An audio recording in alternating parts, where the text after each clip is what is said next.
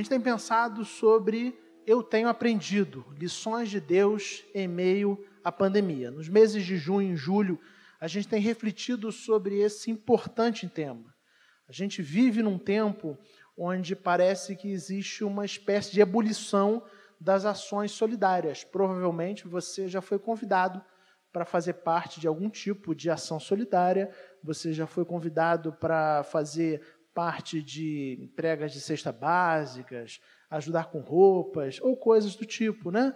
Parece que a pandemia tem deixado claro que ah, a forma de viver extremamente individualista que a gente vinha levando enquanto sociedade, esse individualismo exacerbado, eh, ele não faz sentido, principalmente numa sociedade onde a nossa organização social faz com que as nossas vidas estejam tão conectadas. A vida das pessoas estão conectadas. Eu conversava é, no início, né, quando começou a ver essa, essa realidade do fechamento, do isolamento, eu conversava com a minha família e eu falava assim: é, o que, que a gente pode dizer que não é essencial? Ah, então você fala assim: ah, o serviço médico é essencial, mas para o médico chegar, ele precisa do automóvel, e para o automóvel chegar, ele precisa estar abastecido, e esse automóvel pode quebrar. Coisas simples, por exemplo, nesse período eu uso óculos e graças a Deus eu tenho dois, dois pares de óculos, né? Porque é, lá no início da pandemia, no início do isolamento, meu óculos quebrou. E eu sou completamente dependente de óculos. E eu, conversando com a minha família, eu falei assim: imagina se eu tivesse apenas um par de óculos e eu fosse uma pessoa da área médica. Como dizer que a ótica não é algo essencial? Seria impossível trabalhar. A verdade é que a maneira como a gente se organiza socialmente traz uma realidade de interdependência, onde as nossas vidas estão profundamente conectadas. E a gente parece que nesse tempo está começando a aprender e a entender o quanto as pessoas são importantes. E, e eu quero pensar hoje com vocês de uma maneira muito objetiva sobre o seguinte tema: eu tenho aprendido a sentir a dor do outro. Cada vez mais a gente ouve sobre as dores das pessoas. Pessoas que perderam entes queridos, pessoas que uh, estão sofrendo com a realidade da Covid, pessoas que estão passando por problemas financeiros. Isso tudo começa a nos afetar, porque um dos sentimentos que acho que é muito presente no nosso tempo é aquela ideia de que poderia ser comigo. Ou até num tempo de pandemia, onde a gente sabe que a probabilidade dessa doença se alastrar é muito grande, ah, o sentimento é talvez daqui a alguns instantes seja eu. Né? E isso move muito da ação é, solidária, muito da ação é, nesse sentido de é, tentar ajudar os outros, essa percepção de que talvez daqui a algum tempo seja eu, e a gente começa a se colocar no lugar da pessoa, né? E, e a se preocupar com a realidade das pessoas. O texto que a gente vai refletir hoje é o texto de Lucas, capítulo 7, versículos de 11 a 17. E eu quero convidar você a abrir sua Bíblia, ligar o seu celular, né, é, para que você possa acompanhar a leitura comigo. E antes de, da gente ler, a gente vai mais uma vez orar, pedindo a direção de Deus para esse instante. Lucas, Evangelho de Lucas, capítulo 7, versículos de 11 a 17. Lucas 7, de 11 a 17, onde diz assim a palavra de Deus. Vamos orar? Antes de ler? Deus de amor e de infinita bondade, como os nossos corações se alegram, Pai, por estarmos aqui reunidos em Teu nome. E nesse instante, Pai, nesse domingo, onde a gente já começa a, a dar passos no sentido de nos prepararmos para dentro em breve recebermos a igreja e termos os nossos irmãos aqui celebrando conosco presencialmente, a nossa alegria é ainda maior. Nesse instante, Pai, onde nós abrimos a tua palavra com o desejo de ouvir a tua voz, nós pedimos, Pai, que os nossos corações estejam sensíveis àquilo que o Senhor quer trazer a cada um de nós. Que o teu Espírito Santo ilumine as nossas mentes e corações e que nós, é, depois de ouvir a tua voz, saiamos, Pai, desafiados, encorajados a viver de uma maneira é, que honre o teu nome, de uma maneira a cumprir a tua palavra e a tua vontade para as nossas vidas. É o que nós te pedimos e te agradecemos em nome de Jesus. Amém. Lucas capítulo 7, versículos uh, de 11 a 17, diz assim a palavra do Senhor. Logo depois, Jesus foi a uma cidade chamada Naim, e com ele iam seus discípulos e uma grande multidão. Ao se aproximar da porta da cidade, estava saindo o enterro do filho único de uma viúva, e uma grande multidão da cidade estava com ela. Ao vê-la, o Senhor se compadeceu dela e disse: Não chore. Depois aproximou-se, tocou, perdão, e tocou no caixão, e os que carregavam pararam.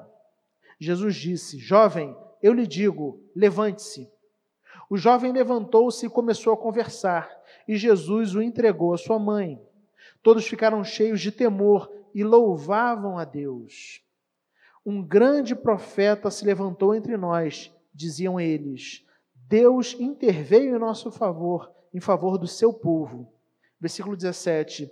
Essas notícias sobre Jesus espalharam-se por toda a Judéia e regiões circunvizinhas. Amém.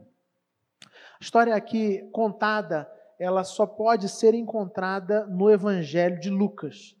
Para uma melhor compreensão, a gente pode dividir essa história, dividir essa narrativa em três etapas, e que são três etapas facilmente percebidas pela gente. Naim era uma cidade extremamente pequena, que ficava aproximadamente a 50 quilômetros de Cafarnaum. Se a gente, se depois você tiver com a sua Bíblia aberta é, ou ligada, é, se você olhar para o início do capítulo 7 de Lucas, você vai saber e vai perceber que em Cafarnaum, Jesus curou é, o servo de um centurião romano. Então a gente pode dizer que Jesus, os seus discípulos e a multidão que o seguiam tinham feito uma pequena viagem de 50 quilômetros, que naquela época não seria muito chutar, que durou uns dois ou três dias de caminhada. E quando eles se aproximam da cidade, texto bíblico nos diz que eles se deparam com um cortejo fúnebre. Versículos 11 e 12. Vejamos, diz assim: Logo depois, Jesus foi a uma cidade chamada Naim, e com ele iam seus discípulos e uma grande multidão. Ao se aproximar da porta da cidade, estava saindo o enterro do filho único de uma viúva, e uma grande multidão da cidade estava com ela. Interessante porque o texto não nos fala e não nos dá detalhes a respeito do rapaz e a respeito dos motivos da morte do rapaz. A gente não tem essas informações. Eu acho isso bastante interessante, aí fazendo um parêntese, que hoje quando as pessoas morrem, parece que a primeira coisa que a gente pergunta é morreu do quê? Antes a gente falar assim, ah, não, meus sentimentos, né, essa preocupação do, de saber a causa da morte está muito intensa nos nossos dias. Mas fechando parêntese, o texto não nos fala texto não nos apresenta qual foi a causa morte do rapaz, não nos fala absolutamente nada sobre ele, contudo, nós somos informados que se tratava do filho único de uma viúva. E pode parecer que essa informação é, seja pouca informação, mas de fato não é, principalmente para o tempo e para a cultura bíblica. Porque a partir dessa informação a gente começa a entender o tamanho do drama e da aflição que aquela mulher estava passando. Primeiramente, seu filho havia morrido ainda jovem, o texto nos fala isso. É, além da dor da perda, porque perder alguém é sempre difícil, a realidade do luto é sempre difícil, uma mãe que perde o seu filho jovem certamente sofre muito, sofre demais. Mas mais do que isso, na cultura judaica existia uma ideia, uma concepção de que alguém que morria jovem é, estava sendo alvo do juízo divino. Por exemplo, Salmo 55, 23 nos fala sobre isso. A ideia de que quando você morre jovem, se você não chegou, né, a, da mesma forma como a longevidade era vista como bênção de Deus, uma vida curta era vista como juízo de Deus. Essa é a ideia. Então, é, além da realidade da dor da perda, ela perde um filho e um filho que morre jovem e fica com esse sentimento de que possivelmente estivesse sendo alvo do juízo divino. Mas, além disso, na cultura judaica, mulheres é, que ficavam viúvas tinham uma vida muito dura. Porque a gente sabe que na cultura judaica a mulher ela tinha uma vida atrelada ao seu marido. Então, se ela ficava é, viúva, isso quer dizer que o seu marido, que era o seu provedor, não estava mais ali. De maneira que é, a viuvez também era compreendida na cultura judaica como uma espécie de castigo divino. Mas o que, agrava, o que agrava isso é que essas viúvas, elas comumente dependiam uh, da compaixão, da misericórdia, da solidariedade da sociedade. Mas como a comunidade judaica entendia que a viuvez era uma espécie de castigo divino, a disposição em ajudar era ainda menor. Porque imagina você como uma pessoa temente a Deus, achando que alguém está sendo punido por Deus, e naquele momento onde você acha que a pessoa está sendo punida por Deus, você se solidarizar com essa pessoa. Isso é profundamente incomum, entendendo e pensando na realidade da cultura judaica. Por isso, essa mulher é, era profundamente dependente do seu filho. A saúde dela, a segurança dela, é, o sustento dela dependia então do seu filho do seu filho chegar à idade adulta, do seu filho conseguir trabalhar e do seu filho prover o sustento e não deixá-la desamparada. Essa era a ideia predominante na cultura judaica. Uma, uma mulher viúva que havia perdido seu único filho era então alguém completamente dependente da caridade dos outros para sobreviver. Essa é a ideia do texto.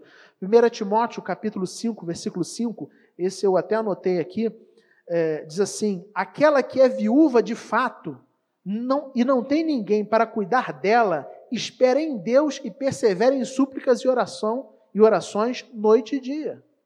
Então entendia-se quem era viúva não tinha ninguém, estava desamparada e por isso só contava com Deus.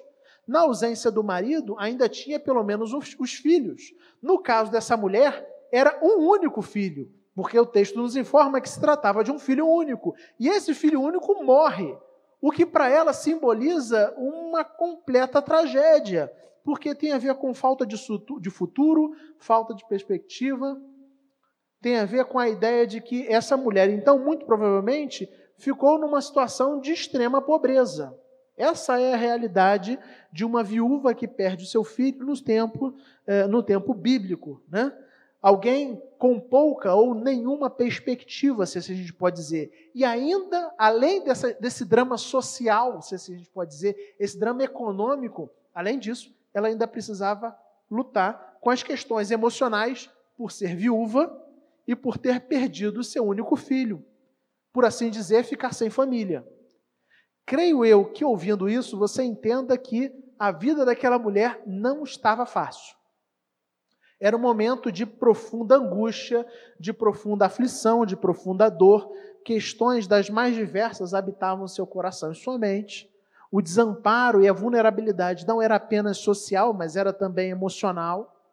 E aí, em meio a tudo isso, o texto nos diz que Jesus chega, né, vai chegando à cidade, e ao se aproximar da entrada da cidade, ele vê é, uma multidão saindo em cortejo para enterrar o filho da viúva.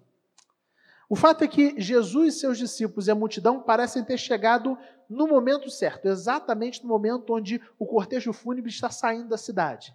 E os versículos seguintes, versículos 13 a 15, é, são bem interessantes, porque a gente lê assim: Ao vê-la, o Senhor se compadeceu dela e disse: Não chore.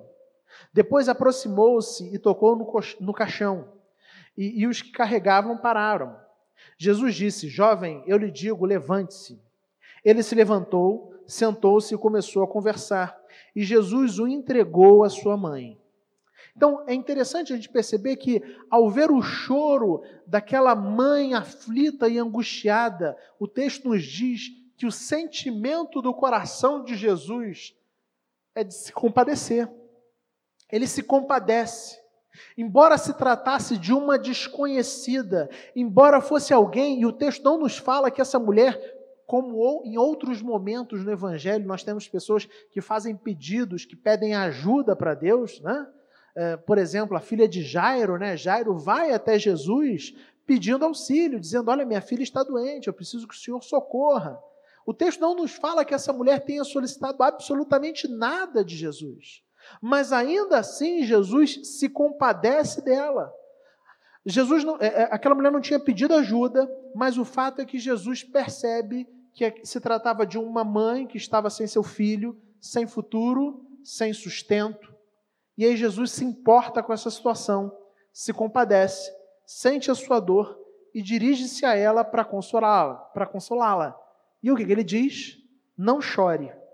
Mas ele não fala isso de uma maneira vazia. A gente vai perceber na continuação do texto que o não chore do Senhor é um não chore que traz é, acalento e, e, e resolução para aquela situação.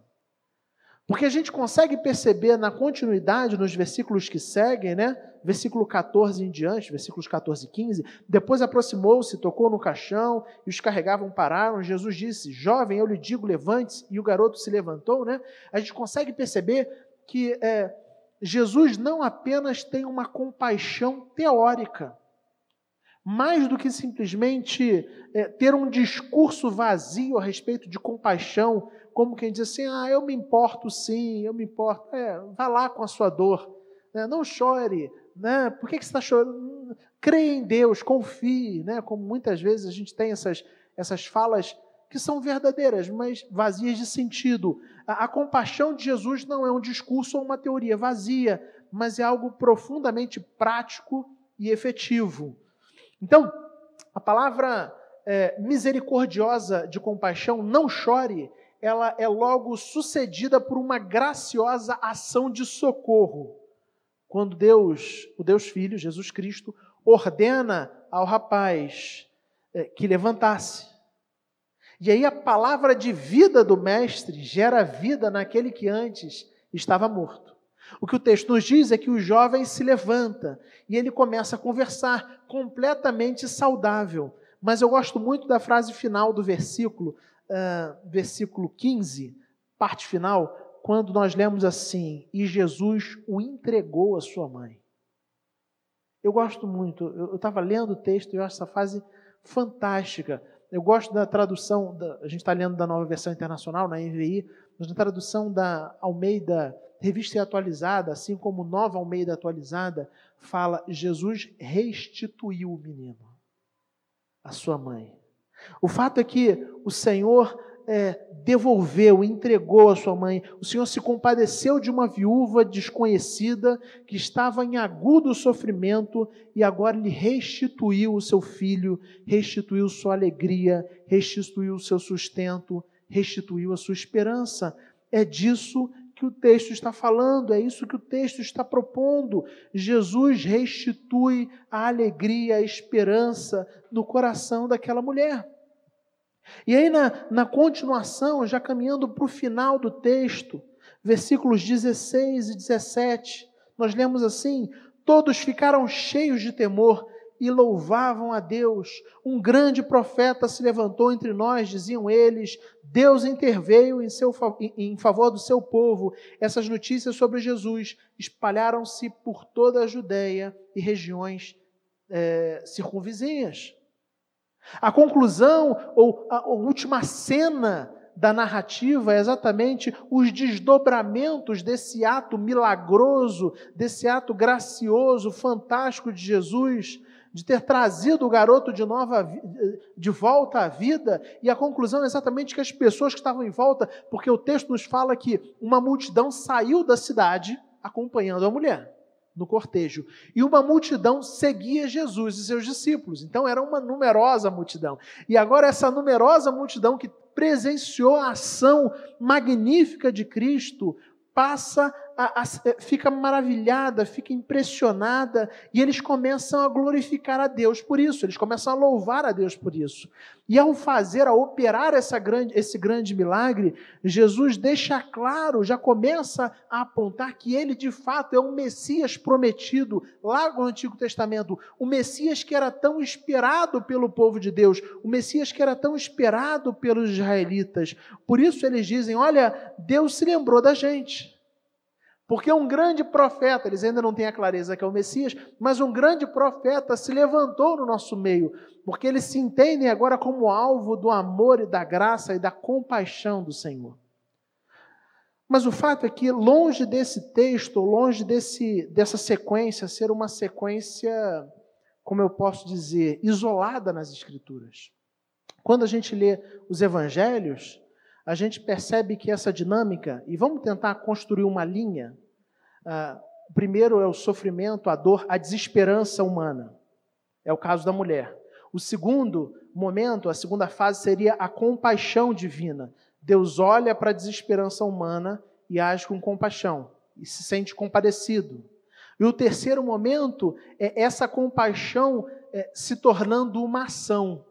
Longe disso ser uma história isolada do Evangelho, essa é a própria história do Evangelho. Porque o Evangelho nos fala que Deus olhou para a gente, Deus olhou para mim, Deus olhou para você e percebeu que nós também estávamos completamente desesperançosos. Nós não tínhamos esperança por causa do pecado, porque o pecado nos condena à morte, o pecado nos separa de Deus, o pecado nos, nos coloca alienados de Deus, distantes de Deus.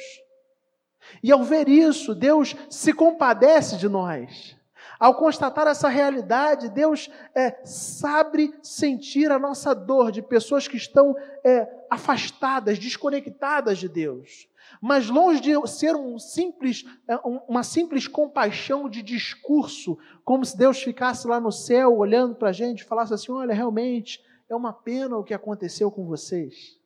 A compaixão divina, ela sempre aponta para ação. Então, Deus Pai envia Deus Filho ao mundo, para que Jesus Cristo viesse ao mundo e aqui ele vivesse como o perfeito Filho de Deus e aqui ele cumprisse toda a lei que eu e você não somos capazes de, de cumprir. Mas mais do que isso, para que aqui Jesus morresse na cruz do Calvário, no, no meu e no seu lugar, por causa do meu e dos seus pecados, para que eu e você que antes não tínhamos esperanças, para que eu e você que assim como o garoto do texto antes estávamos mortos dos nossos delitos e pecados, fôssemos trazidos de volta à vida por aquilo que Jesus fez.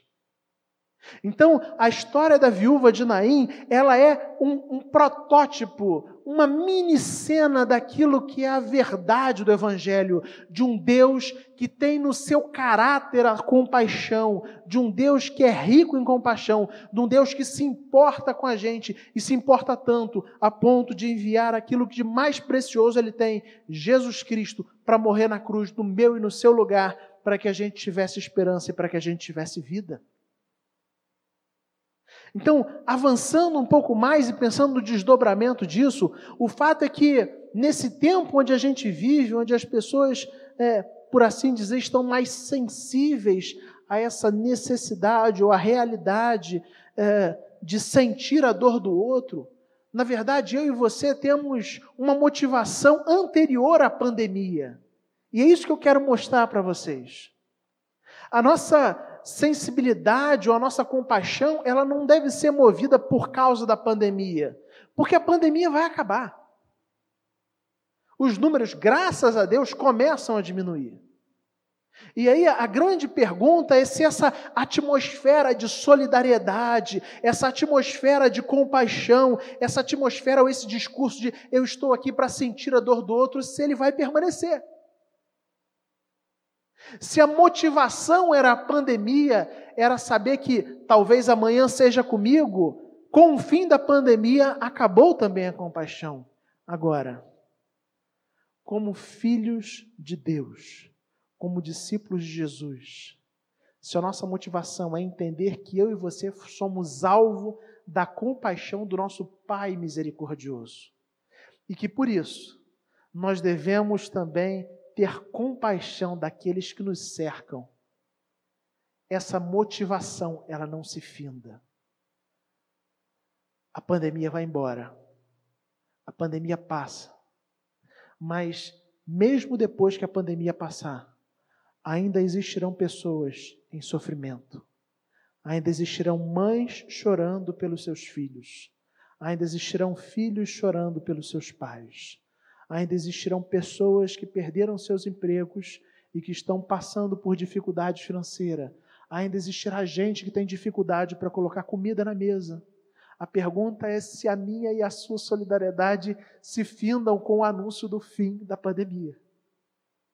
Se a minha e a sua solidariedade são fruto da compaixão e do entendimento da compaixão que Deus tem por nós, e de que, como discípulos de Jesus, como homens e mulheres que estão aqui para servir a Cristo e para representar a Cristo no mundo, se a gente entende que a nossa missão é olhar com compaixão para as pessoas que nos cercam, a pandemia pode passar, mas o meu e o seu coração continuarão desejosos e sensíveis para cuidar daquelas pessoas que precisam ser cuidadas. A minha palavra, então, e, e, e, a ideia do texto, então, é para que a gente entenda que esse é o grande desafio do Evangelho para a gente nesse momento. Eu tenho pensado muito como pastor é, sobre qual é a missão da igreja para esse tempo. E, assim, sendo bem sincero, irmãos, é, é verdade que a grande missão da igreja é o Evangelho, é pregar o Evangelho. Mas num tempo marcado. É, por tanta dor, por tanto sofrimento, por tanta gente carente de tantas coisas. O fato é que a, a igreja precisa estar profundamente sensível à realidade daqueles que sofrem.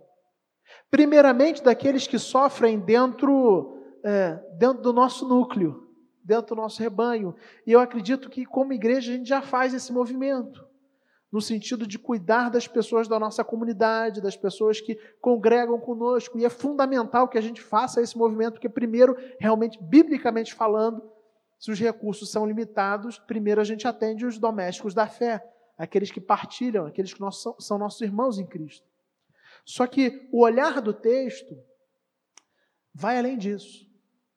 No texto, Jesus se compadece de alguém que ele não conhece. E mais, ele se comparece de alguém que não pediu nada para ele. O fato é que Jesus estava profundamente sensível à realidade da dor das pessoas que cruzavam a sua vida. Portanto, o grande desafio do Evangelho para cada um de nós nesse dia é para que eu e você, também, a exemplo de Cristo, estejamos sensíveis à dor e ao sofrimento das pessoas que cruzam a nossa vida.